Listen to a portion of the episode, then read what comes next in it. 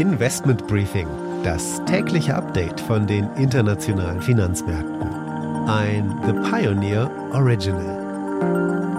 Herzlich willkommen im neuen Jahr. Schön, dass Sie direkt den Weg hierher gefunden haben und damit guten Morgen aus Frankfurt. Ich bin Annette Weißbach und ich begrüße Sie zu einer weiteren Spezialausgabe dieser Podcast-Reihe von The Pioneer bevor Investoren und Händler wieder richtig zurückkommen aus der Winterpause und das Leben an den Finanzmärkten wieder Fahrt aufnimmt, schauen wir weiter in den nächsten Tagen auf einige Themen genauer. Wir haben bislang über die Aussichten für die Versicherer gesprochen, mit Blick auf die zunehmenden Unwetterschäden und die Niedrigzinspolitik. Auch hatte ich mit der CEO von Lufthansa Cargo auf die Entwicklungen im Luftfrachtverkehr geschaut. Hinzu kam ein Gespräch zu den großen Trends im Asset Management und last but not least auch ein wirtschaftlicher Blick auf den Koalitionsvertrag und die konjunkturellen Aussichten fürs neue Jahr.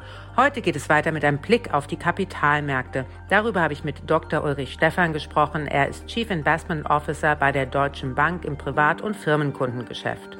Wir hören schon einmal kurz rein in das Gespräch.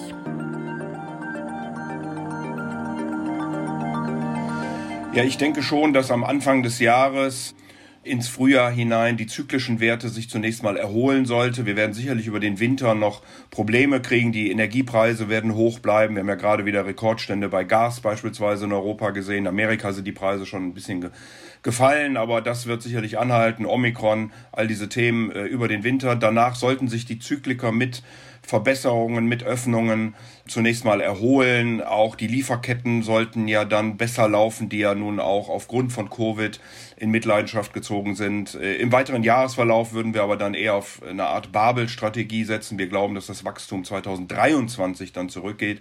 Also insofern dann äh, eher wieder defensive Werte, vielleicht Dividendentitel und die Technologie natürlich nicht vergessen.